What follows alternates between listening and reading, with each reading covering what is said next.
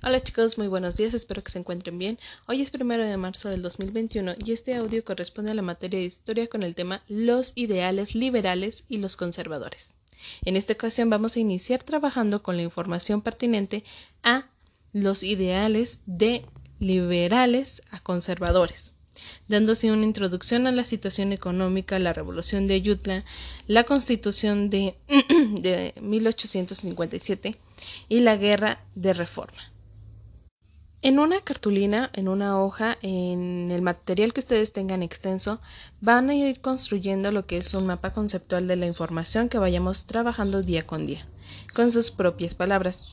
Al ser un tema tan extenso y de muchas características, es esencial identificar cada una de ellas en varios eh, días. Quizás nos llevemos también días de abril para poder eh, concluir de manera adecuada este tema. Iniciaremos hoy con los ideales de liberales y conservadores, ¿sale? A mediados del siglo XIX, dos fuerzas políticas querían gobernar México. Ambos grupos tenían ideas opuestas, en la mayoría de los casos, acerca de medidas que debían adoptarse para mejorar la situación del país. Estos grupos eran liberales y los conservadores a los que se les considera como partido político, sin que les haya sido formalmente establecido. La lucha entre ambos grupos provocaron que en este periodo hubiera una constante eh, de conflictos.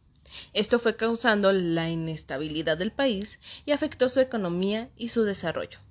En la siguiente tabla les voy a ir explicando un poquito sobre las diferencias de los dos grupos. Primero, las características de en la forma de gobierno. Para los liberales, la república era gobernada por un ciudadano mexicano. En los conservadores era la monarquía gobernada por un miembro de la realeza europea o un gobierno centralista.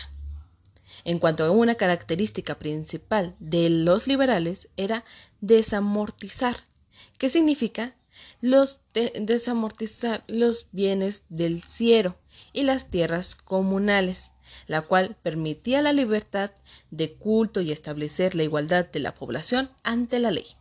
Sin embargo, los conservadores prohibían la existencia de otra religión diferente a, la que no fuera católica.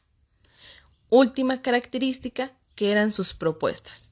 Los liberales tenían propuestas de cambios en educación, la libertad de expresión y establecimientos del registro civil.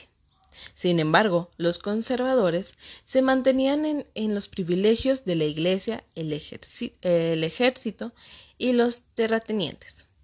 Entonces, por ahí, uno de los principales autores en, este, en esta cuestión fue Lucas Alemán, partidario del grupo conservador que defendió los privilegios de la Iglesia y el ejército. Y por otro lado tenemos José María Luis Mora, que era partidario del grupo liberal en favor de la idea de establecer una república federal. Desamortizar significa poner en venta mediante disposiciones legales las propiedades que no tuviesen fines productivos.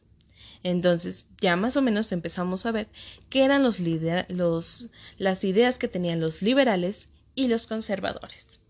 Por ahí, a lo mejor ustedes van a querer ser uno y otros van a querer ser conservadores. Entonces, vayan pensando en estas ideas, cuestionense, cualquier duda que tengan me pueden mandar mensaje para respondérselas.